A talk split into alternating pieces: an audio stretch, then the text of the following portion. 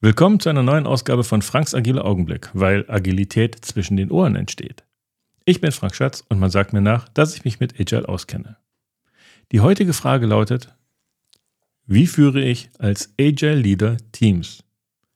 Und bevor du jetzt weiterhörst, abonniere jetzt Franks Agile Augenblick und werde Teil unserer agilen Community.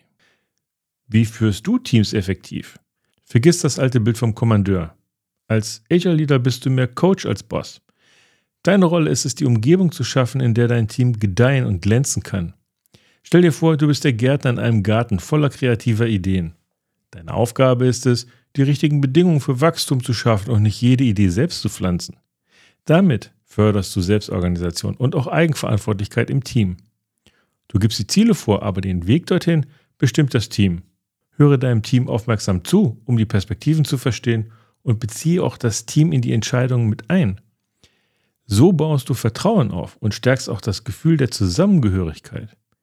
Agile Leadership bedeutet auch, anpassungsfähig zu sein, schnell auf Veränderungen zu reagieren und dein Team dabei zu unterstützen, dasselbe zu tun.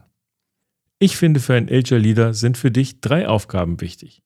Setze klare Ziele, schaffe Freiraum, damit Teammitglieder sich zum Beispiel selbst übertreffen können und gib deinem Team konstruktives Feedback. Ich hoffe, du fühlst dich hier gut aufgehoben und gibst jetzt einen konstruktiven Review-Kommentar ab, damit es agil wird.